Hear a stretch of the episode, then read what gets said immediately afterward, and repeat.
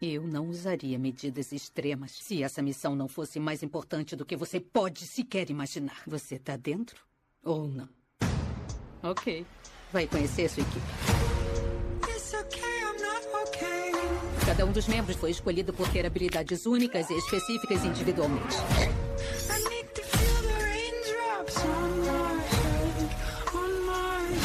Missão de vocês é destruir qualquer rastro de algo conhecido apenas como Projeto Estrela do Mar. Vamos lá. Isso é suicida. Pois é, o nosso lance é esse. Yum, yum. Olá, Otageekers! Sejam bem-vindos ao nosso Otageek Cast, o podcast semanal do Otageek. Eu sou o Hiller. E aí, pessoal, tudo beleza? Aqui é o Lucas. Vamos aí para comentar sobre mais um filme aí da DC Comics. Oi, gente. Eu sou o Norman e hoje eu tô aqui para comentar sobre o melhor filme de 2021. Oi, gente. Eu sou a Bruna. Vamos aí comentar sobre essa segunda versão aí de Esquadrão Suicida. Então, o Esquadrão Suicida finalmente chegou, já está em exibição nos cinemas e em breve vai estar disponível no HBO Max. E esse novo filme, nós temos aí o retorno de alguns personagens, temos personagens novos. É um filme que agradou muito a crítica, agradou muito quem assistiu, e a gente vai tirar um momento aqui para debater hoje no nosso Otageek Cast. Muita gente fala que é um reboot, tem gente que fala que é um recomeço, tem gente que fala que é uma continuação, é uma sequência. O outro filme era Esquadrão Suicida.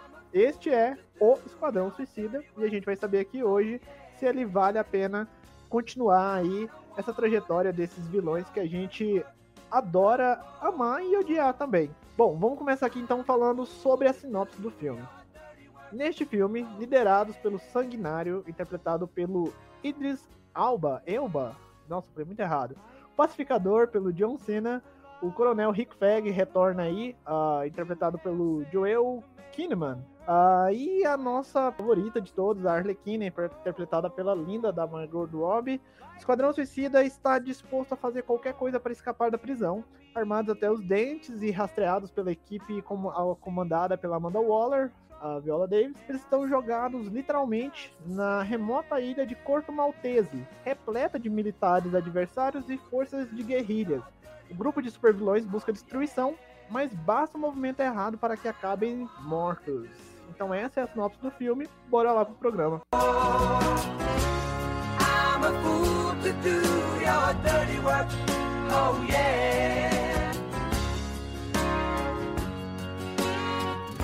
Mas eu gostaria de lembrar que essa primeira parte é sem spoiler, então se você ainda não viu o filme, pode ouvir esse podcast na calma, é, que a gente vai avisar quando houver spoilers. E agora, antes da gente falar sobre o filme, eu queria que vocês compartilhassem com os nossos ouvintes como que foi a expectativa de cada um pro filme, ou se não tinha expectativa depois do primeiro Esquadrão Suicida, mas como que foi essa uh, para vocês? Bom, cara, é, assim, a minha, minha, expectativa não é que estava baixa, mas eu não esperava muito diferente do que eu vi. É, então, estética, uh, na questão da, do lado mais cômico, até do gore, eu acho que foi algo assim, que me pegou um pouco de, de surpresa, mas eu sabia que havia muito do que o James Gunn gosta de fazer, assim, a, a relação de personagens que ele fez em Guardiões da Galáxia, então seria o James Gunn sem, sem ninguém prendendo ele. Então, assim, não, não estava estava com a expectativa baixa, porém eu assisti o filme que eu, que eu acreditava que, que iria vir, sabe? Não gostei muito, mas, mas não foi algo que,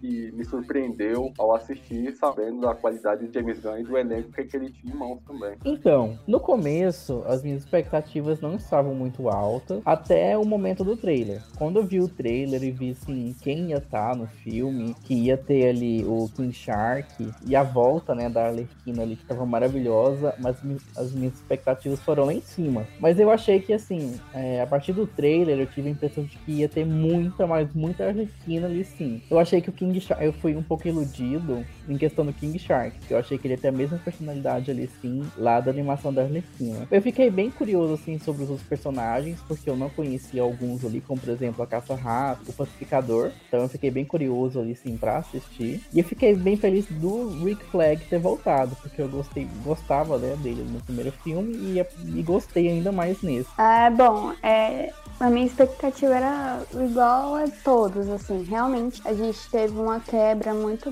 grande na, no primeiro filme, né? O Esquadrão Suicida. Aí, quando soltou que ia ser lançado, eu tive um pouquinho de pé atrás, assim. Achei um pouco de desperdício, talvez. Mas depois que eu soube que o James Gunn tava na direção e tinha um elenco de peso, assim, e vi que provavelmente a Warner ia dar uma liberdade maior pro diretor, aí eu fiquei um pouco mais confiante em relação a esse filme. É, mas eu realmente eu não gerei o hype quanto eu tinha gerado no primeiro, no, no primeiro Esquadrão. Uh, eu assisti o filme, assim, pra mim foi. Ele é muito bem feito. É, do começo ao fim, ele é muito bem construído. Totalmente diferente daquele primeiro filme. É, tem, ele, o ritmo dele é tão bom que você não tem um momento cansativo você tá o tempo todo em ação e tá é, com a história tem uma sequência muito legal. Então eu fiquei bastante feliz com essa versão. Para mim é um dos filmes mais divertidos desse ano. Questão de expectativas, há cinco anos atrás eu já estava com muitas expectativas pro primeiro filme, porque eu estava lá com tênisinho de Flash, camisetinha do Batman, minha amiga Débora de meio cosplay de Arlequina, e aí um balde de água fria. Ah, o David Ayer, ele não soube fazer um bom filme, e ele perdeu uma. A gente sabe que a Warner interviu bastante, né?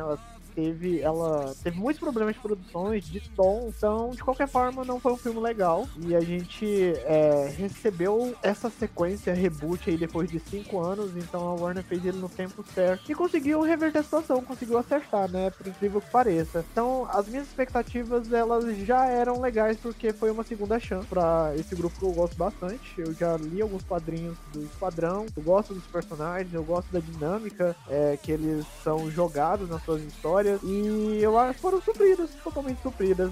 Mas agora eu quero falar um pouco, né, aqui nesse podcast, eu quero que nós compartilhemos um pouco de como o James Gunn chegou na DC, porque todo mundo sabe que o James Gunn aí responsável pela franquia dos Guardiões da Galáxia na Marvel, que é um dos grandes sucessos aí da Marvel, mas ele acabou pulando a barca, trocando a casaca e o Lucas vai explicar um pouco melhor esse rolê aí para vocês. Hello, I'm Johnny Cash.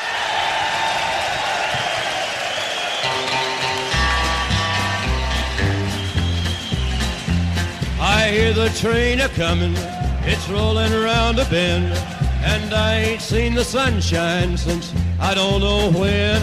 I'm stuck in Folsom Prison, and time keeps dragging on. But that train keeps a rolling on down to San Antone. Então, né? É, como o Hilder colocou aqui pra gente, o, o James Gunn ele foi responsável por trazer o Guardiões da Galáxia pro universo da Marvel. É um grupo de pessoas, é um grupo de heróis pouco, pouco conhecidos, eu mesmo não conhecia os Guardiões, e ele fez um baita sucesso, principalmente com o Guardiões 1 e depois teve o 2. Não, não acho tão bom quanto o primeiro, mas é um, é um ótimo filme. É, só que o James Gunn, ele é, é, ele é uma personalidade, né, ele, lá do, de Hollywood, que, que é contra o Trump, que, que nunca deixou de, é, nunca escondeu, né, tudo que ele acha tudo, tudo sobre o, os Donald Trump. Então ele foi muito caçado nas redes sociais por isso. E aí acabaram soltando tweets dele de anos, muitos anos atrás, tweets não, não, não legais, não estamos aqui para passar pano, se tweets não, não acabou escrevendo na, naquela época. Por isso a Marvel, né, barra Disney, acabou é, demitindo ele do, do cargo que, que ele tinha na Marvel. Aí, né, galera, a, a Warner, como não é boba nem nada, chamou o cara rapidamente e deu para ele escolher o projeto que ele queria dentro da, da, da Warner, né, barra de si aí. E eu, eu, não sei se vocês sabem, eu até quero a, a opinião de vocês. Uh, mesmo a Warner dando a liberdade para escolher o projeto que ele, que ele, queria, o primeiro projeto que caiu na mão dele foi fazer o Superman. E eu queria saber de vocês, vocês queriam ver o Superman de, de, dirigido pelo James Gunn? Para mim é algo meio inusitado, mas o que vocês acham se isso acontecesse de fato? Eita, eu acho que eu não sou capaz de opinar.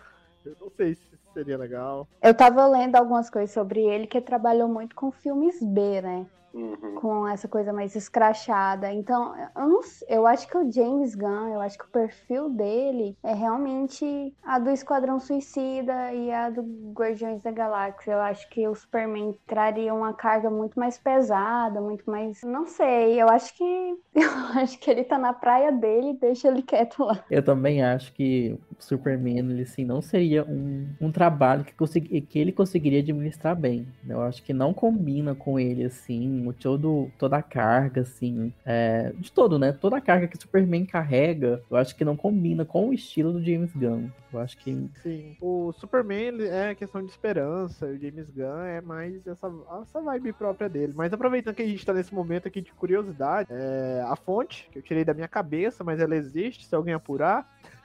Ele, é, ele queria colocar no corte inicial uma luta do esquadrão contra o Superman como se fosse um Aham. flashback, assim. Eles queriam que houvesse esse conflito. Tanto que aí agora que o filme saiu e que ele foi sucesso de críticas e a galera gostou, que eles estão ressuscitando isso aí na internet para ver qual é a reação do público. Então a Warner, que não é boba e nem nada, ela mede o, o grau do termômetro de engajamento aí nas mídias sociais para saber o que eles vão fazer. Então talvez aí no futuro a gente pode ter um embate aí do Superman contra o Esquadrão Suicida. Eu, eu arrisco ir até um pouquinho além. Pode rolar até um Liga da Justiça versus Esquadrão Suicida no futuro, se esse filme James Gunn continuar bombando e continuar engajando aí nos próximos meses. É, eu acho até como vocês eu também era é meio inusitado assim ver ele trabalhando com o Superman. E até eu li também essa, essa notícia, Hiller. Na real, eu não, eu não- queria ver o Superman mal de novo, sabe? Teve lá um pouquinho dele assim lá no Liga da Justiça, mas tá na hora do Superman ser só um cara bom e pronto assim. Então, que bom que isso não, isso não, não, não ele não, não fez, né? Mas então, aí ele veio pra Warner, acabou escolhendo o Esquadrão Suicida pra, pra fazer, o roteiro é dele, a direção é dele. E, querendo ou não, né, cara, a gente pode ver que ele tá na sua zona de conforto. Então ele foi mais do que esperto em escolher esse projeto pra fazer. É um projeto parecido com Guardiões da Galáxia, mesmo tendo mais liberdade e a censura mais alta, mas acaba sendo um projeto bem próximo do que ele, faz, que ele fez na, na Marvel. Mas, para alegria né, dos fãs, para quem gosta, ele voltou a trabalhar com a Marvel de novo, vai dirigir o Guardiões 3, então ele tá aí na sua melhor época aí como, como diretor, trabalhando nos principais aí estúdios, principalmente dentro do, do gênero de, de super-heróis.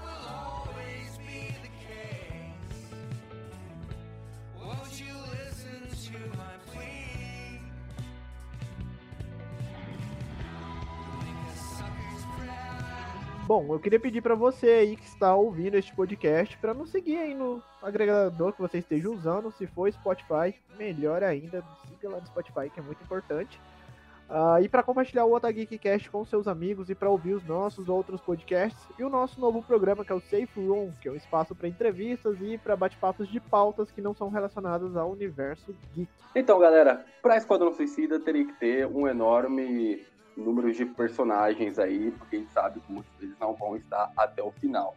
Por isso, James Gunn trouxe um elenco aí de peso, além de vários personagens, alguns conhecidos, outros nem tanto, para estar nesse, nesse Esquadrão Suicida. Ah, então, no- ne- nessa versão ele trouxe de volta né, o Rick Flag, trouxe de volta a Arlequina, trouxe, trouxe de volta a Amanda Waller, além do, do Boomerang. E assim, eu queria saber de vocês, antes de trazer os, os outros personagens, o que, que vocês acharam desse retorno desses quatro aí que fizeram parte da, do, do primeiro Esquadrão Suicida? Eu acho que a Arlequina é, é, como estão dizendo por aí, é o quarto pilar da DC. Uhum. Então ela tem que estar.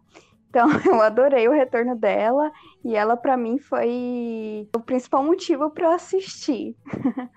É, eu gostei muito de como ele trabalhou esses personagens, principalmente o Rick Flag, porque no primeiro ah, no primeiro filme ele foi totalmente jogado pra mim, eu fui totalmente assim descartável pra mim.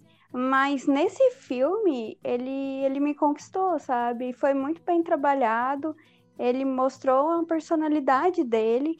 Então, eu gostei bastante do retorno dele, que me fez ter uma ou outra visão do personagem. Eu, eu acho que até a questão do Rick Flag foi interessante, porque é, aqui é pouco, né, assim, nessa questão, mas eles tentaram colocar isso mais no primeiro filme, que foi a relação dele com a magia. né? Que ele era o cara que estava lá protegendo ela, que gostava dela, e tinha até uma relação amorosa com ela. Mas não funciona, né, cara? E aqui, tipo, a, aquela aquelas tem, tem um, não, não, não dando spoiler, mas tem uma cena que ele se preocupa com a Arlequina, né? Que ele, que ele vai atrás dela, que, que você vê ali um pouco do carinho que, que, que, ele, que ele tem por ela, que mostra, né? Esse líder nato que ele tem nele. E, e toda a cena de ação, o desenrolar dele em relação ao filme também é, é, muito melhor do que foi mostrado no primeiro esquadrão. Nossa, totalmente, totalmente mesmo. Concordo muito com vocês. No primeiro filme, Rick Flag não funciona. Ele, o personagem chega a ser inconveniente, tão fora ali do filme. É, enfim, todo filme é um grande quebra-cabeça, mal encaixado, mas é, ele não tinha muita função ali, e a forma de como ele traz o personagem de novo faz você gostar dele, faz você ter empatia por ele e você simpatizar ali, querendo ou não, a gente vê, é, vê essas camadas, né, que o personagem pode apresentar. Amanda Waller, ela tá sendo ela mesma, mas aqui ela se deixou ir um pouco mais além, mostrar aquela Amanda Waller descontrolada e surtada e que faz o que tem que ser feito. Foi muito legal. Arlequina, que nem a Bruna falou, quarto pilar da DC, primeiro pilar da minha casa. É, Boomerang, legal o retorno dele, mais na frente a gente fala também, né? Uhum. E é isso, gente ótimos retornos. Aí eu também compartilho ali, sim, da, do ponto da Bruna, de que assim, eu vi o filme mais por causa da Arlequina. Nossa, a Arlequina, o pilar da minha casa também. E assim, eu gostei bastante do retorno e de como eles foram é, bem trabalhados. Porque assim, é, não só o, o Flag com a Arlequina, mas a Arlequina em si, com o Flag e com o Boomer, né? O Boomerang. Hum. A relação ali dos três é uma relação muito boa. E assim, a, ai, vai ser um spoilerzinho. Tem mais um momento em que que a Alerquina ali, assim, vê o que acontece com o Boomer, aquela sensação, assim, de tristeza dela é, é muito, assim... Você fica comovido com o acontecido. Então, assim, ele, o James Gunn trabalhou muito bem com a volta desses personagens. Porque, assim, você... É, se cativa por eles, você se cativa ali pelo, pelos vilões ali do, é, do primeiro filme, né? No caso, os anti-heróis ali, sim, eles são tão bem atrapalhados que você volta a, a se apaixonar por eles. Ah, nossa, eu gostei bastante da relação do Flag com a Arlequina. É, eu acho até que a, a, aqui, né, né, nessa cena específica também, é, mostra que o, o, James Gunn, ele não quis nem comprovar que é uma sequência e nem que é um reboot, né? Ele, ele deixar essa relação, principalmente dos três, bem próxima, né, cara? É, e aí a gente acaba tendo, né, esse lance de ter visto outro filme, acaba trazendo um pouco para isso também. Então, parece ser uma sequência, mas, mas ele não quis citar praticamente nada que aconteceu no, no, outro filme. Então é legal isso aí, que mostra que os três já se conheciam, né, de, de outras lutas aí, de, de outras missões que fizeram. Mas para fechar aqui, né, em relação ao elenco, agora o elenco que entrou, é, elenco novo aí que entrou nesse filme. A gente tem o Sábio, a gente tem o Dardo, tem também a Caça-Rato, espetacular. Uh, Sanguinário, Tubarão, Tubarão Rei, Mongal, Black Guardian, OCD, Doninha e o Pacificador, que é interpretado pelo John Cena. Acredito que esse é o elenco completo. Se faltou alguém, desculpa aí, mas é, praticamente todos, todos os personagens que entraram aí nesse Esquadrão Suicida. E para vocês, qual foi o principal aí, de, de, principalmente desse elenco novo? Ai, para mim o principal foi o Sebastian. Ai, o Ratinho. O Ratinho mais carismático do filme. Carregou o carisma do filme inteirinho nas costas. Assim, brincadeiras à parte, é, do, do, novo, do novo elenco, eu gostei é, principalmente ali da Caça-Rato, né? Da Caça-Rato 2, porque o pai dela era, era o 1. Assim, a personagem, ela tem um background muito bom a atriz é muito boa ali, assim, você se cativa por ela. É, eu também gostei, assim, bastante do, do Bolinha. Assim, apesar dele se demorar ali, assim, a desenvolver, eu gostei bastante dele também. E de cari por carisma mesmo, assim, o do do Nanaui, né, do King Shark, porque assim, ele não tem um desenvolvimento grande, né, mas o carisma dele é muito bom, é um personagem assim muito divertido de se acompanhar. Ah, gente, o Lucas esqueceu de citar a personagem da Alice Braga, né, que ela se chama Soul, Soul Soria, Soul Soria também aí que marca o pezinho brasileiro no filme, além das outras referências, né, temos aí algumas músicas brasileiras, temos também uma atriz de Portugal, que é a atriz da Caça Rato, ela é portuguesa. Não sei porquê, mas eu quis trazer essa informação aqui pro podcast. Obrigada aí pelas informações. De nada. E tem, e tem o quase o quase sósia do Rodrigo Santoro. Sim, sim, o quase sósia do Rodrigo Santoro também. Ah, dos personagens uh, novos, eu basicamente gostei de todos, assim. Assim, É, eu adorei a Caça-Ratos 2. Ela, o crescimento no filme, o crescimento dela no filme é muito bom. Mas pra mim o Bolinha foi o melhor, porque aos poucos a gente vai pegando a, toda a nuance dele, né? Aos poucos a gente vai sabendo dele do trauma com a mãe, de ver ela em todos os lugares, o que foi genial, genial para mim. Tipo assim, traz o trauma e deixa cômico. Então, para mim foi genial. O personagem em si, do Sebastian, Sebastian, rato maravilhoso. Eu quero dizer que a DC nesse filme trouxe três criaturinhas que eu compraria um Funko, que é o, o Sebastian, o a Doninha e o King Shark. Para mim foi dessas criaturinhas. Ai, o que que é? Você falou Kid, Kid Shark. Eu falei King Shark. Ai, desculpa, deu microfonia, eu entendi Kid Shark. Kid... Ai, meu Deus. Tá. Então é isso. Ai,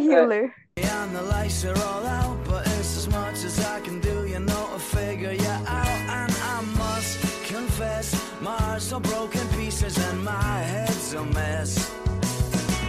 And it's four in the morning and I'm walking along beside the ghost of every drink I hear who's ever done wrong. And it's you, whoa, that's got me going crazy for the things you do.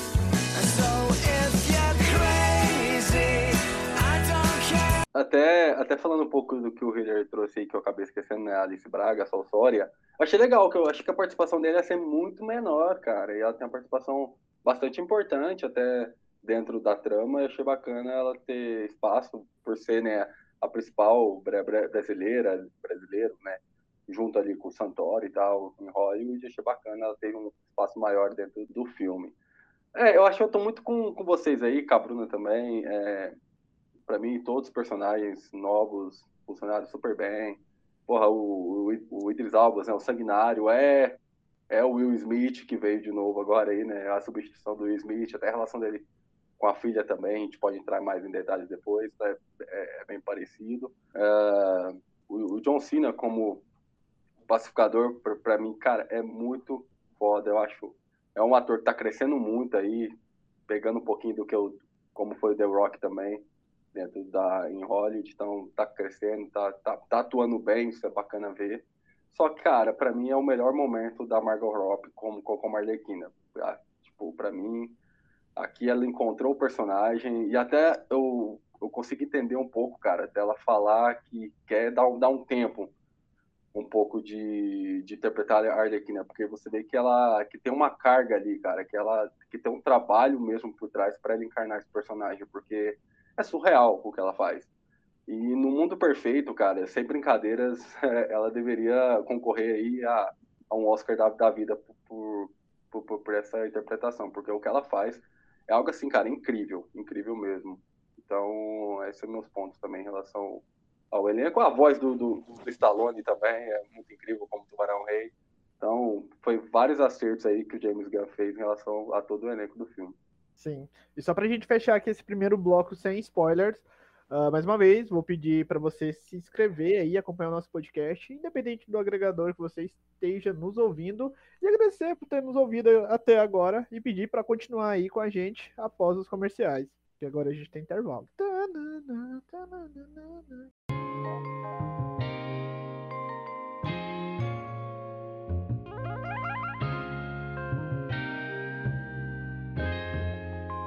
Ryan Agora tem, vai ter que colocar a propaganda do Pitica. É, vou colocar depois. é. Em oferecimento a Piticas. Tem outros. Piticas me dá o ah, tem... da Arlequina, Piticas. Tá, Piticas tem aquela jaqueta da Arlequina. Ai, tem. Mas, Toda espalhafatosa. Eu acho que eles não venderam, não, né? Não sei. Gente, eu posso voltar dos comerciais? Pode.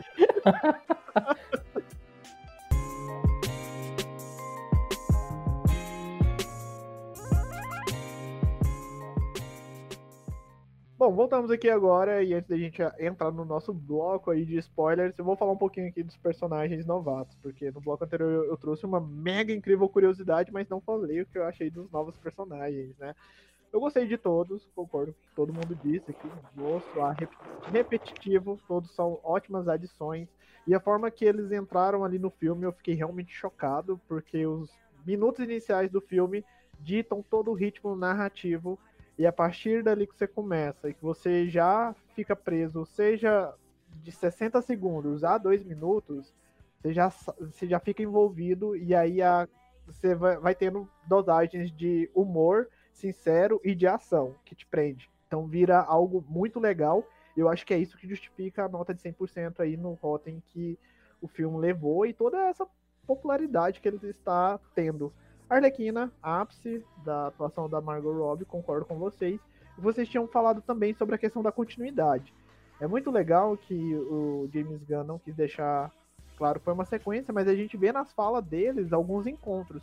Então, essa Arlequina, dá pra gente saber que é a Arlequina que saiu de Aves de Rapina, fez o que ela fez e ela foi presa de novo. Ponto. Só que a gente vê um pouco dessa Arlequina mais humanizada, que teve aquela construção em Aves de Rapina. Não é uma Arlequina que saltou do Esquadrão Suicida 1 e foi pro 2. Eu acho isso muito importante. Eu acho que isso é mérito da própria Margot Robbie e da atenção que ela tem com a personagem e ela realmente merece, é, merece aí um Oscar e merece receber agora o projeto que ela quiser fazer na Warner, seja a Cadeia de Gotham, o que ela quiser fazer. E uma coisa legal, eu vou uh, agora vou jogar um, pouco, um pequeno spoiler, talvez seja uma referência, mas ela fala lá na questão de ex-namorados que mataram os cães dela. E ela coloca no plural, ela coloca cães. Aí eu fiquei me questionando, será que não é uma das hienas que o Coringa talvez matou? Ou tal, não sei, enfim, eu fiquei curioso. É, mas é isso. Momento curiosidade. Mais um momento curiosidade. Não, é porque o Lucas tinha dito que a, Har que a Margot ia deixar a Harley Quinn, mas aí ela já voltou atrás e disse que está disposta a fazer tudo em relação ao personagem, então. Vamos ver lá rapidão, então. Bom, gente, vamos falar agora, já que a gente pode falar com spoiler, vamos falar sobre pontos positivos e não tem poucos. Quem quer começar? Não, eu vou, vou mandar algo aqui então que eu fiquei decepcionado. Vou mudar aqui um pouquinho a. Cara, é, tá, é, o, o, eu fiquei impressionado, assim, brincadeira da parte, algo que, que me pegou de surpresa assistindo, porque a, a primeira cena do filme é com o Michael Rock, que ele faz o, o sábio, né? Que ele tá lá na prisão batendo a bolinha, ele vai lá, mata o passarinho, né? O James Gunn não gosta de passarinho. E, cara, ele morre já de início. Porque, tipo assim, é, ele é um ator que o James Gunn gosta de trabalhar, né? Tá com ele Esquadrão Suicida. Ele, ele, é o Hindu, caso a galera não, não sacou o nome. E, cara, na, na, primeira cena que ele. Ele não é um dos primeiros a morrer, né? Mas ele é um morre é, explodindo a cabeça lá e tal. Porque ele se assusta e, e, e tenta fugir. Mas é, mostra, cara, como o James Gunn veio mesmo pra esse filme. Tipo, porque ele abriu o filme com o cara. Então, porque, né? Se a gente pegar narrativamente um filme, quase sempre, ou sempre, os atores que começam são os atores principais ou pessoas importantes na, na, na, na trama. E ele é o primeiro a ir embora, né, cara? Então, tipo, foi algo que, que, me pegou de surpresa e mostra mesmo como James Gunn ia editar esse filme do começo ao fim. Né? Eu acho esses, esses minutos iniciais aí muito importantes, eu, eu falei da questão de definir o ritmo do filme, mas muito para já é, tirar todo pré-hate que a galera carregava do, do filme anterior. Porque o, o, ódio coletivo para aquele filme e as críticas foram muito altas e até hoje ele é chacota. Mas o, o pessoal falava, ah, Esquadrão Suicida não é Esquadrão Suicida. O filme Esquadrão Suicida que não é Esquadrão Suicida. O povo até falava que o Rogue One é era mais Esquadrão Suicida que o Esquadrão Suicida. tinha saído na época. E aí ele vai e já taca assim, tá, eu vou te apresentar esse universo aos olhos desse personagem, vamos acompanhar aqui dois, três minutos, morreu. Esquadrão Suicida. Aí o filme começa de verdade. Tanto que eu até pensei, gente, isso aqui eu acho que é uma paranoia da cabeça do cara, ele tá no avião e tá imaginando o que vai acontecer com eles, e aí vai voltar depois. E não voltou, e aí o filme começa de verdade com outro grupo. E aí eu achei muito genial isso, que é uma forma de tirar todo o ódio coletivo, assim, e já, ó, ver esse filme aqui agora. E isso é genial, né, cara? Você falou aí na questão de dois grupos. Porque a gente assistindo o trailer, parece que ele vai vir, né, com o primeiro grupo, vai dar errado, aí depois ele vai chamar outro grupo para fazer a mesma, a mesma coisa, né? E não, cara, mostra como a Amanda Waller ali, tipo assim, colocou a galera literalmente para se ferrar ali na frente, que o outro grupo era o mais importante para ela. Então eu achei foda que já mostra que ela é pior do que foi, foi apresentada no, no, no primeiro filme. E uma sacada genial para você apresentar esse tanto de personagem e mostrar mesmo que é o Esquadrão Suicida. Né? De ponto positivo, o, assim, o principal para mim é o humor. Nossa, gente, o humor desse filme tá muito bom. É muito orgânico. Tipo, acontece assim, normal, não é uma coisa forçada. Você, não, e, tipo, É umas coisas assim tão boba, mas aqui é tão engraçado por causa do momento. E assim, ah, eu adorei demais. Agora a gente pode dar spoiler, eu quero dar spoiler do Milton. Gente, o Milton Ai, maravilhoso as cenas do Milton. Do nada, todo mundo correndo no meio de tiroteio. Quem tá lá? O Milton. E depois todo o diálogo, assim, da Arlequina perguntando quem era o Milton. Ai, é umas coisas, assim, muito boba, mas que é muito engraçado. Eu ri demais dessa parte do Milton. É um humor muito gostoso de assistir. Por exemplo, o Pacificador e o Sanguinário, eles funcionam muito bem juntos. O, a interação entre os dois é muito boa, enquanto o Pacificador sozinho é insuportável por causa do, de todo aquele. É, a sátira mesmo com o conservadorismo americano. E funciona muito bem isso, ah, porque o, o, o, pacificador ali, junto com o sanguinário, eles fazem um deboche de toda essa cultura ali, assim, machista, conservador americano, que é muito boa. Então, assim, esses os, é, assim, o filme tem muitos pontos positivos, mas assim, o principal assim que me fez é, ficar encantado pelo filme e rir bastante foi isso. É, esse lance do Milton realmente foi tão orgânico que que eu, assim, tipo assim, ninguém falou, o motor, eu, o Milton não chegou e falou, vou acompanhar vocês. Não, ele, ele só acompanhou e é a gente que caiu na real que ele tava junto, porque nem os próprios personagens tinham visto o Milton e ele tava lá acompanhando. Então foi um choque quando a gente viu que ele tava lá no meio do rolê. Então, nossa, é, realmente eu concordo com você. O humor foi bem orgânico. Aquela primeira cena lá da Doninha afogando e os estagiários lá perguntando pra Amanda Waller se não tinha checado se ela sabia nadar. Gente, a, a a, pra mim a Viola Davis tá maravilhosa. Pontos, é, os pontos positivos para mim foi o ritmo do, foi aquela cena inicial que realmente foi o Esquadrão Suicida, tá lá só para ser descartável. A Arlequina, realmente a gente viu que o progresso dela foi a partir de Aves de Rapina, tanto que aquele monólogo que ela dá da questão de se ela vê sinais de um namorado, uh, sinais que podem ser prejudiciais, ela vai matar. para mim, aquele monólogo dela lá é esse. Até mesmo uh, o vilão, né, uh, o Kaiju. para mim, maravilhoso. Chegou no final e a gente assim, para mim era só uma questão de grande vilão que tem que ser derrotado. E no final ela só diz que queria ficar no canto dela, sabe? E que o problema não era ela, assim, de fato, as pessoas que trouxeram ela para lá. Bom, falando aqui de pontos positivos, nossa, dava para fazer um monólogo, mas é, é muita coisa. Vou tentar lembrar aqui de alguns assim que me marcaram. Bom, primeiro, Sebastian. Sebastian reizinho. Sebastian aparecia em tela e falei assim, gente, é o Sebastian é ele, é ele. Muito bom. É, o ritmo também do filme, perfeito, porque são poucos filmes que marcam pelo ritmo. Um outro filme que me marcou pelo ritmo, assim, que eu vi, eu diria foi o Mad Max. Uh, o último Mad Max saiu, porque eu lembro, assim, é um filme que eu vi e fiquei envolvido do começo ao fim pelo ritmo do filme, e isso marca bastante a gente. Então, Esquadrão Suicida teve isso e foi muito legal. E aquela coisa do humor orgânico, que você tá assistindo o filme, você vê algo engraçado, se surpreende e dá aquela risada natural. Não é uma risada forçada, não é algo que foi simplesmente engraçado que tá em tela. Não é algo que foi criado assim, nossa, isso aqui vai fazer você rir. Nossa, vou fazer piada de peido. Nossa, vou fazer piada do tio gordo que a calça não serve. Nossa, vou fazer isso aqui. Olha, engraçado, humor. Humor e piadas. Meme 2013. Não, James Gunn é genial em fazer um negócio soar natural. E isso é ótimo. Você sai do filme leve, porque você viu algo num ritmo legal e que de, de sei lá, eu acho que dá pra você contar de 3 em 3 ou de 5 em 5 minutos, você vai dar uma risada. Querendo ou não, você vai sair do filme mais leve, o que torna a experiência, sei lá, muito acima de muito filme normal aí de super-herói. Então acho que isso pra mim é, é o ápice. A questão da Arlequina também, né, a Bruna falou, dela crescer ainda mais e mostrar é, essa maturidade e até é, eles usarem recursos do primeiro filme que eles não souberam usar e que deram errado, mas que agora dão certo. E recursos, por exemplo, de. que eu até comentei com a Bruna quando a gente estava assistindo, da Aves de Rapina, de usar a cronologia do tempo. Em Aves de Rapina, eles mostram uma cena e falam assim: Ei, vamos voltar aqui meia hora atrás, que não foi isso que aconteceu, vou te contar agora. E aí, como usa isso de forma não muito dosada, a galera viu como ruim e, e falou: ah, esse aqui deixou Aves de Rapina ruim. O James Gunn usou o mesmo recurso, só que com pouco tempo de diferença, tipo 3 minutos, 8 minutos. Isso realmente faz você ficar ansioso para querer saber e não ansioso do tipo, nossa, ficou tediosa a história, ela voltou. Então ele soube muito bem jogar lá na mesa assim, ó, isso aqui é o universo de si, Esquadrão Suicida, o que a gente já fez.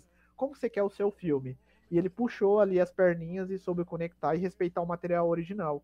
Então ele poderia muito bem falar assim, olha, eu tenho liberdade criativa, vou fazer o filme que eu quero, foda-se. Mas não, ele soube ser que nem um diretor de uma orquestra e puxar cada pessoa, cada nota ali genialmente. É, eu, assim, para não ser repetitivo muito no que vocês falaram, que, que para mim também é os pontos altos do filme, é, e, mas é assim, entendendo um pouquinho o que o Guilherme falou, assim, um dos pontos mais altos pro ritmo do filme ser bom, para você ter em tela é, é, todos os personagens em ênfase, né?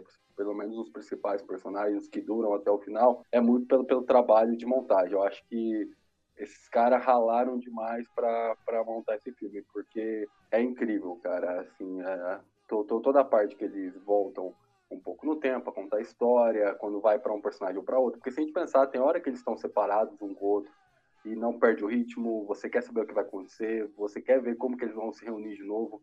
Então eu acho que esse trabalho foi um dos pontos mais altos aí para esse filme ser para ser um ótimo filme mesmo. Assim, mas um dos pontos assim que vocês acabaram não tocando que, que eu vou trazer aqui agora é mostrar mesmo que esses caras são maus, sabe? Assim, maus que eu falo não, não quer dizer que né, vão sair matando, tipo assim, são, são vilões, vilões, vilões, vilões. Mas, tipo, você pega a, a, a primeira interação entre o, o, o Sanguinário e a, e a filha dele.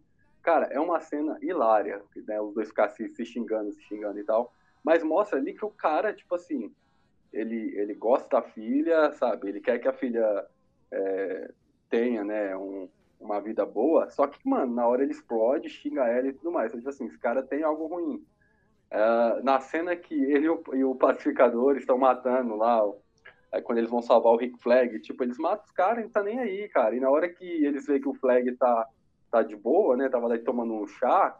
Cara, matei uma galera aí e foda-se, tô nem aí. Então eu acho, acho legal isso aí, sabe? Mostrar que eles não se importam com o que eles estão fazendo. E, e, assim, cara, é o que o, o filme precisa. O Tubarão Rei sai comendo todo mundo, a Arlequina mata geral. Então eu acho que alguns pontos, assim, que o outro filme deixa um pouco a desejar, que deixa muito a desejar, isso aqui não, ele abraça mesmo. Esses caras são vilões. É claro que tem que ter momentos é, de heroísmo, ou de algo sentimental para nós como telespectador ter uma aproximação e uma empatia com eles, mas os caras são vilões. Então, para mim, é o, o, ponto mais alto do filme é conseguir traduzir isso em tela e fazer com que a gente tenha empatia, que goste, que torce para esses personagens não morrerem é, no, no final. Então, para mim, esses pontos aí os mais altos do longo. Sim, sim.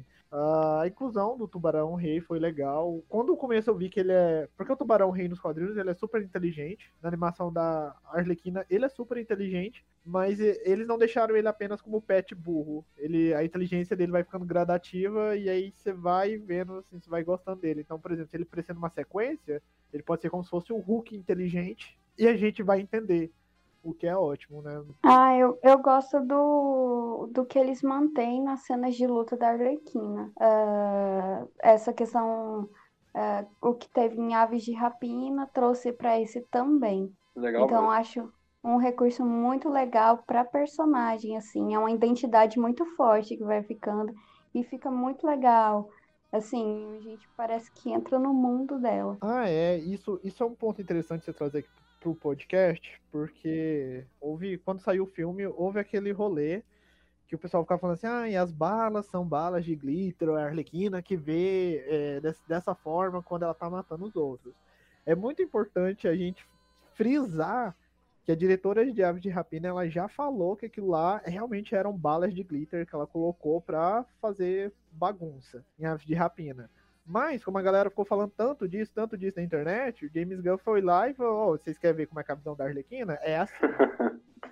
então, eu vou dizer que teve uma influência ali, mas isso não significa que em Aves de Rapina que lá era como a forma que a Arlequina via as balas e as explosões. Diferente do Esquadrão Suicida, que foi uma sequência, nossa, de genial, de tirar o fôlego, muito boa, e você é, realmente queria que ela fizesse aquilo, porque dá muita pena dela, ela sofre muito ali, a atuação da Margot tá excelentíssima naquela cena, e quando ela sai, assim, mata todo mundo. É isso que a gente quer, é isso que o povo gosta, é isso que o povo quer, e é legal também, é uma coisa assim de ponto positivo, que é a forma que o James Gunn trabalha os personagens, nem vocês falaram, quando eles estão, o grupo inteiro funciona, quando tem poucos personagens interagindo, mas os outros estão ali no contexto também funciona.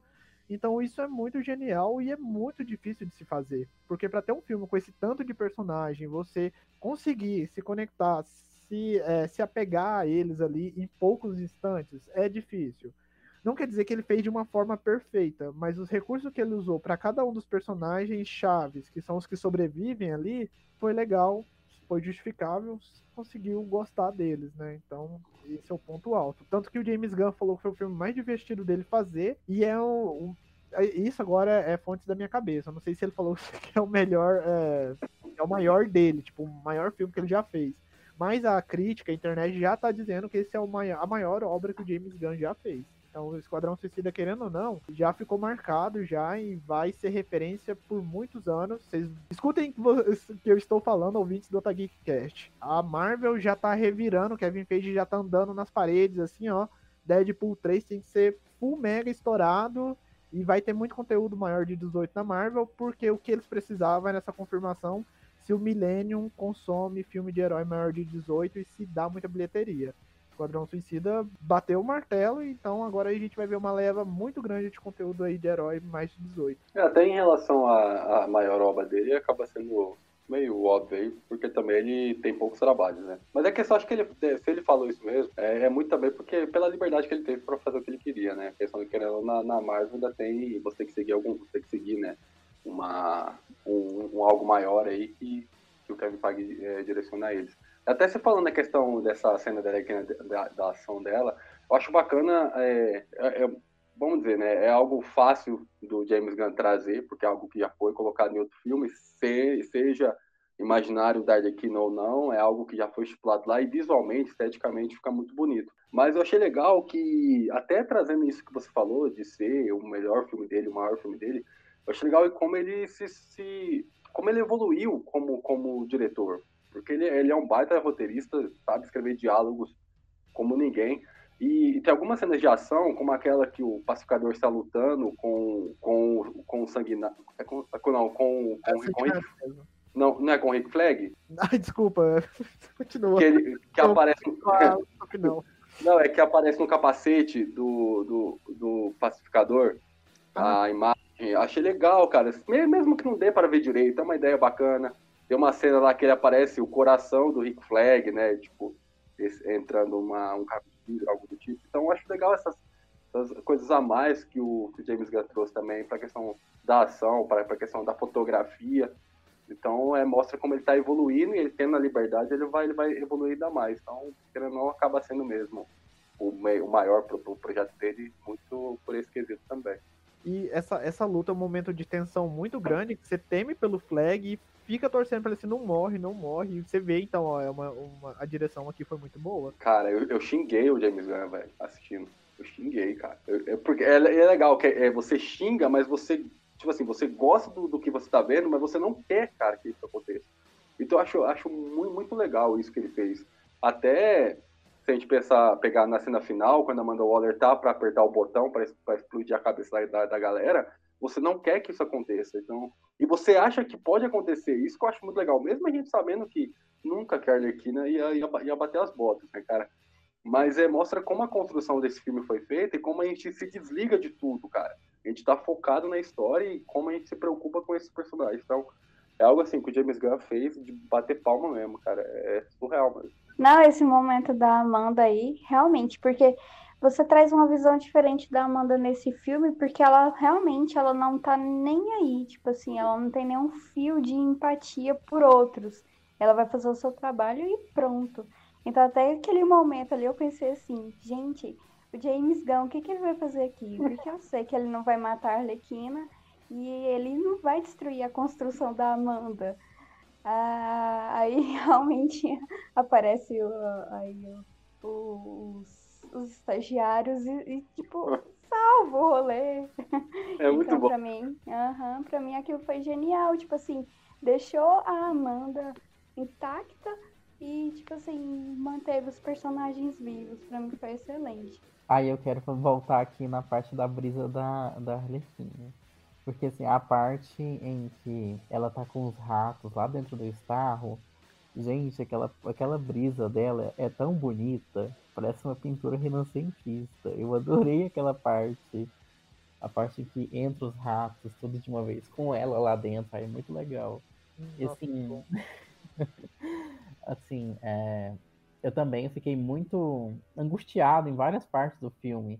Na luta do pacificador com o Flag. Nossa, eu xinguei demais. Eu, a hora que o Flag morreu, eu falei assim, não!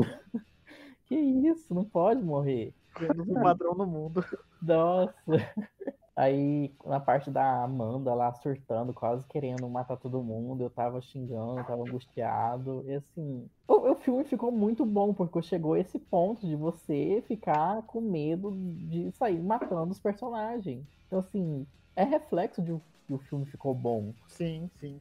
Aí, vocês falaram dos estagiários ali, dos funcionários. Gente, pra mim, é... toda hora eu tô falando a melhor coisa, a melhor coisa. noção, né?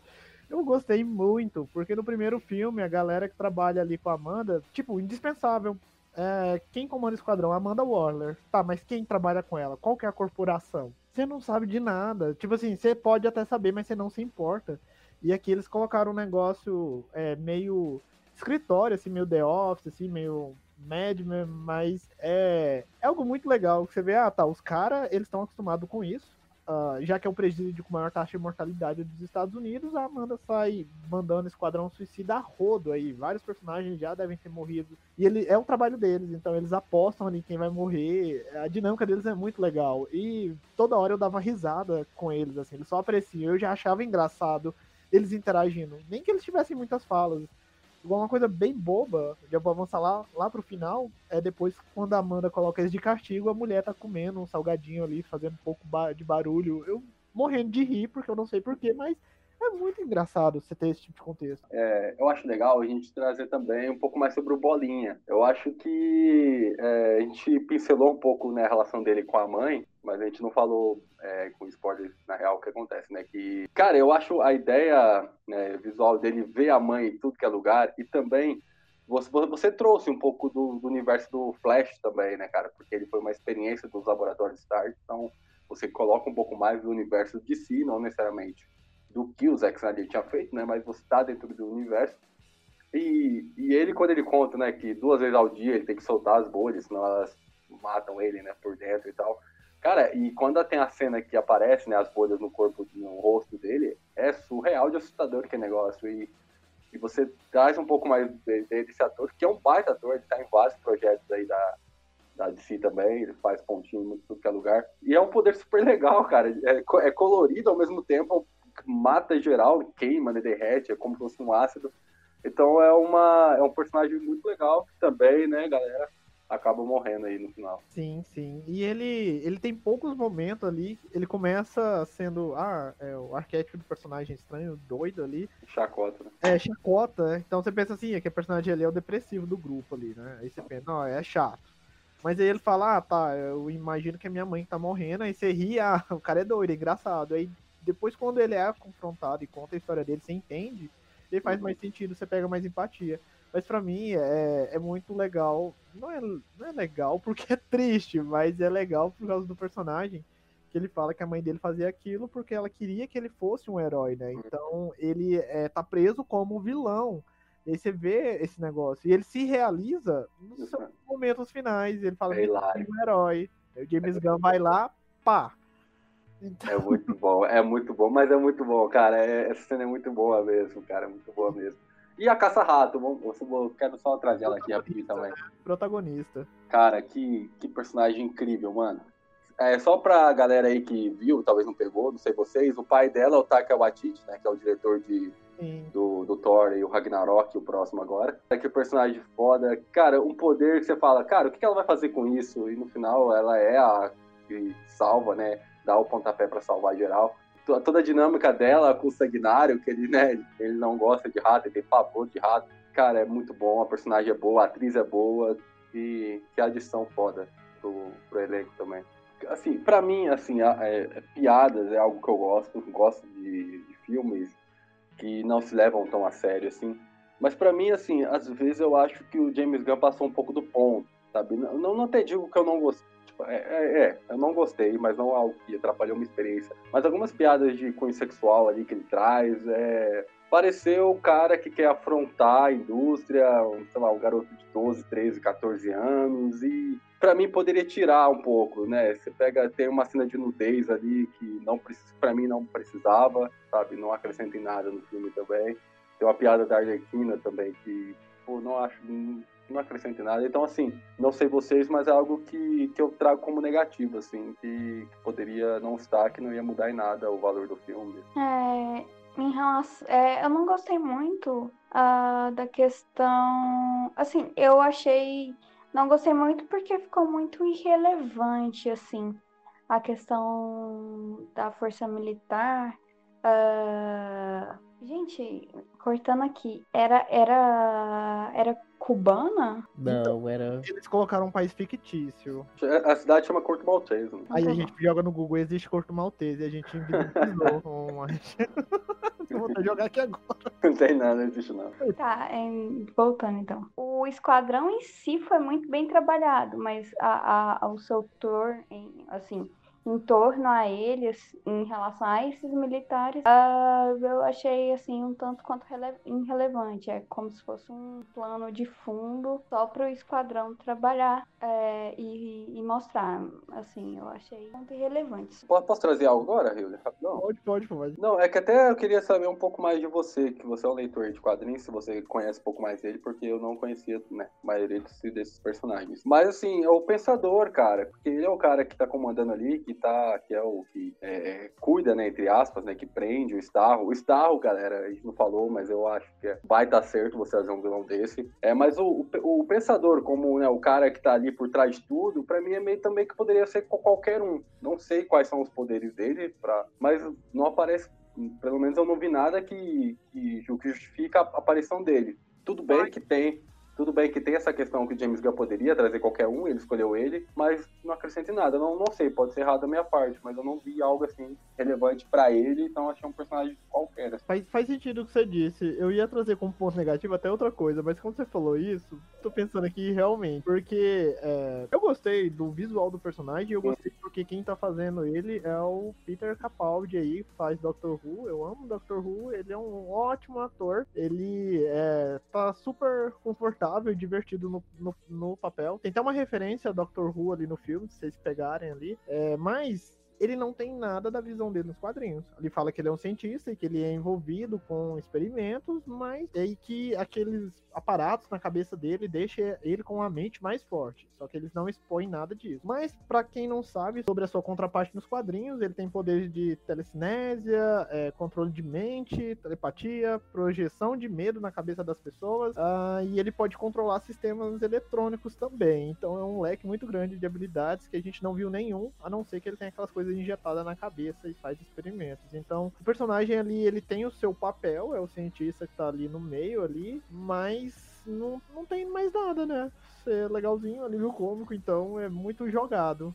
Na verdade, ele seria até descartável, poderia ser qualquer outro cientista é. genérico, até mesmo dos vilões. É, acho que o visual mesmo é para chamar atenção, né? Para deixar um pouco mais, pouco mais, né? Ainda mais esquisito, assim, o filme nesse, nesse, nesse quesito. Mas é, é. O que, que você ia trazer? Qualquer outro? Então, é sobre. É, isso aqui é procurar um pouco de pelo, pelo na manga, mas a questão da. É, esse filme, gente, toda a produção norte-americana, assim, querendo ou não, é uma agenda, é, faz parte da agenda do imperialismo norte-americano. Só que Hollywood é tão, eu não vou usar as palavras, mas é tão, tão, tão, que eles vão lá trazer algo novo e vão mostrar o seu arco de redenção. Olha, os Estados Unidos é mal, eles estavam no meio disso aqui o tempo inteiro. Mas, olha como o pacificador é legal, gente. Porra, olha como o pacificador é legal, olha essa espada, o machado cortando Gente, olha aqui, ele tá simulando a masturbação e jogando no seu amigo. Olha que engraçado. É um americano. Então, eu acho muito problemático. Mas isso daqui eu nem vou entrar muito em detalhes, senão o povo vai começar, ah, comunista, né?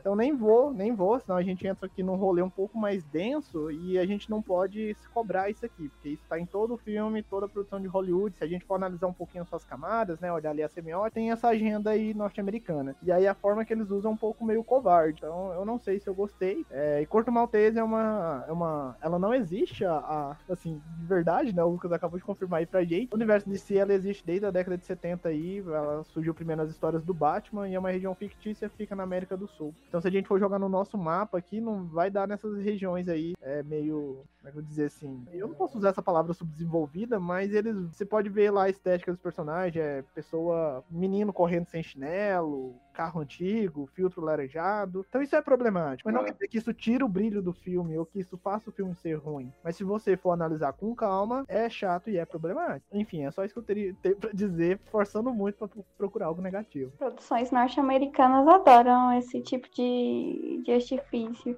de uso, né?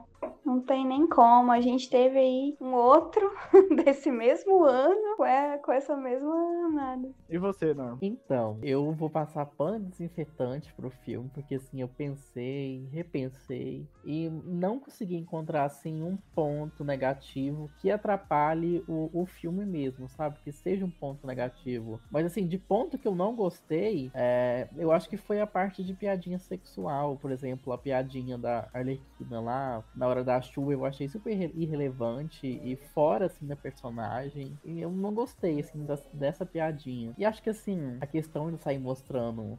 Pode falar palavrão? Pode. Vai, esse podcast Sair, sair mostrando piroca lá no meio do nada, tomando tiro e mostrando a piroca, foi assim um pouco. Ficou engraçado, mas eu acho que assim, sei. Eu, tem sabe, necessidade. sabe o que é isso? Eu penso que é muito. É que nem a gente pega os diretores, né? Vamos pegar Tarantino. Tarantino, pé. Pé, menina nova. Tarantino. James Gunn ele tem uma coisa assim de. Ah, vamos, vou trazer outro exemplo aqui. Nossa, a galera vai me detonar esse podcast. Zack Snyder. Zack Snyder gosta de músculo, testosterona, couro, colante na bundinha do Superman ali. Os caras, eles, eles levam isso pro filme. James Gunn, ele gosta de nudez, de falar de piroca, de dar o John Cena ali de graça na objetificação, dando um close ainda nos ovos dele ali de cueca. Então, é a identidade dele, né? Vamos falar assim, ó. Nossa, eu ia fazer uma alusão muito nada a ver. Eu falar assim, eu sou o Gregório do Devier aqui, ó, dos diretores. Ai, mas eu não vou mentir, a cena do John Cena lá ficou boa. ficou boa, aquela ficou boa. Não, e é legal que todo o visual, que o visual inteiro assim, é, é muito foda, né, cara? Tipo assim, o John Cena, pra mim, em todos os momentos, ele tá incrível. Seja de cuequinha, seja ele de camisa polo, com capacete, Sim. o próprio uniforme dele. Eu acho que é... o design dele ficou perfeito, assim, é muito foda. É. Pro, pro pessoal que tá ouvindo esse podcast, pelo menos o que eu quero dizer. Não quero dizer que o personagem seja detestável. O personagem no filme, ele é legal, ele cumpre o seu papel ali e ele se sustenta. Mas é, o que ele significa na nossa realidade, o que ele quer transmitir, não é uma ideia legal. Mas ainda assim, ver ele com machado, usando várias armas, eu achei super bacana de se ver em. Eu vou desfocar um pouquinho, mas eu me sinto numa obrigação de que assim, o Hiller cri- criticou um, um diretor da DC, então eu quero criticar um diretor lá da Marvel. O diretor de X-Men que ama, ama dar close no peito do Logan. Sim, sim. A Nossa, A objetificação do Logan nos filmes é uma coisa assim absurda. amigo, mas o, todos a franquia de X-Men ali é só um sonho erótico do, O Brian Singer. do Brian Singer, muito obrigado. Então, nem. é que- é, tudo aquilo lá rolou só na cabeça dele. e ele só- Mas, gente, ah, o papo tá muito legal. Eu acho que nós podemos passar então pro encerramento desse podcast aí. Eu queria agradecer todo mundo que ouviu até o final, de coração. Muito obrigado. Você é muito foda por nos aguentar falar, ou nos ouvir aí falar por mais de uma hora. Ouça os outros programas, estão em todas as plataformas. E ouça agora o Safe Room, que sempre vai ter um convidado novo, um convidado especial. É que nem depois da Pokémon. Você nunca sabe o que vai sair. Opa, Bruna. Você nunca sabe o que vai sair da moita, então quem sabe vai ter alguém muito famoso, ou não vai ter ninguém famoso, ou vai ter a gente mesmo no Safe Room. É, o que vocês têm pra dizer aí nesse encerramento? Então, galera, pra gente fechar aqui os nossos comentários sobre Esquadrão Suicida, a internet, né, foi alvoroço aí com esse filme e muito se fala que é o melhor filme da DC dos últimos anos. Então, assim, aqui pra gente dar nossas considera- considerações finais, queria trazer essa pergunta pra todos vocês aí. Desde, vamos pegar, desde o Cavaleiro das Trevas aí, que foi esse início é, que a da, DC nos cinemas, né, ganhando Oscar e tudo mais, e com o universo Zack Snyder, se esse é o melhor filme que a DC fez desde Cavaleiro da, das Trevas. O que, que você acha, Hiller? Das considerações do que você acha dessa pergunta? Gente, eu falando mutado aqui, eu não estava preparado, mas eu vou afirmar com todas as letras, mesmo não estando preparado, que sim, é o melhor filme da DC produzido aí nos últimos tempos. É... Agora o Lucas vai me bater. Eu jogo o Cavaleiro das Trevas pelo meu envolvimento com a produção e com os personagens e por fazer valer o juiz eu ter calçado meu tênis do Flash cinco anos atrás e agora eu senti orgulho de ter esperado esse novo filme. Eu acho que é emoção demais do pessoal com o filme novo. Ai, já chegou o melhor filme. Não, não acho que seja o melhor filme, mas eu acho que é o melhor filme divertido da, do universo. Qual é o melhor assim. filme da DC então, Bruno? Joga aí na mesa. eu, eu acho que não. eu não acho que é maior que Cavaleiro das Trevas, passa bem longe. É, eu acho que é, tem Joker aí que teve um impacto muito grande. Teve Aves de Rapina, pra mim, eu amo, apesar do hate, eu amo muito. Assim, eu acho, se eu for buscando na minha memória, até o. Ah, não, é, é de agora, né? Eu ia bem mais longe. Mas assim, mas assim. Mas assim, eu não, não acho que seja o melhor filme, eu acho que é o, é o melhor filme divertido que se tem. Então, não é o melhor filme é, para mim, porque eu tenho Água de Rapina no meu coração, assim, de uma maneira que vai ser difícil superar. Mas assim, o melhor filme de 2021, com certeza. É, eu também. Oh, desculpa, achei que tinha terminado. Não, é, pode falar. É, eu tô muito que vocês viram, vou deixar o Hiller sozinho nessa. É, não, não acho que é o melhor, assim, como a Bruna falou, acho que Cavaleiro das Trevas aí, o melhor filme de super-herói já feito, já feito, assim, pra mim. Incluindo qualquer estúdio, até a Marvel, eu acho o Batman 2 do Nola incrível. Eu gosto bastante do Aquaman, eu acho o Aquaman um filme filme certinho, assim, do começo ao fim, me diverte também. Mas, cara, o James Gunn fez algo muito divertido. Eu acho que isso aí pega muito no fã, que cansou um pouco dessa pegada aí dark do, do Zack Snyder, né? Então acho que por isso que ele ganha bastante apreço nesse sentido. É um ótimo filme, tá entre os melhores, é, mas o melhor, o melhor. Olha, eu queria dizer que eu mantenho a minha opinião. Porque eu vou continuar representando os fãs. É, como é que fala a palavra? Quando fica. Emocionado? Exato. Eu estou representando os fãs emocionados. Talvez até daqui a quatro dias minha opinião possa ter mudado, talvez. Mas por hora eu ainda estou no calor da emoção e eu vi Esquadrão Suicida já quatro vezes. Caraca! então é isso. Não tem como mudar de opinião mais não. Tem mais alguém quer adicionar mais algum ponto? Pode encerrar. Então fechei. Ok, então. Vamos ah, eu queria queria acrescentar o King Shark aprendendo espanhol. Sim. Não, é só isso? é só isso. Não, tem que responder espanhol agora pra encerrar. E o disfarce dele era o bigode falso. Sim. Ai, nossa, não tem como. Muito fofinho. Bom, então é isso, gente. Muito obrigado por ter continuado aí conosco. Mais uma vez, ouçam os outros podcasts. Continue aí com o Otageek. Acesse nosso site otageek.com.br. Todo dia tem várias matérias aguardando você apoie o nosso trabalho, recomende o nosso podcast para os nossos amigos. É isso, vamos ficar com o tchau coletivo. Um, dois, três e. Tchau! Tchau, tchau. Desmuta e dá o tchau. Tchau! tchau.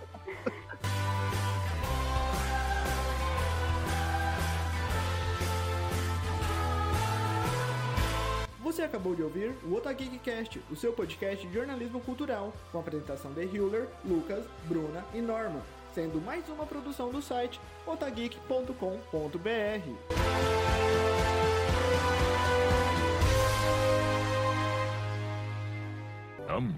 Eu sou a Bruna e vamos comentar aí sobre essa segunda versão do. Esse é o nome do filme. Não, só um minuto.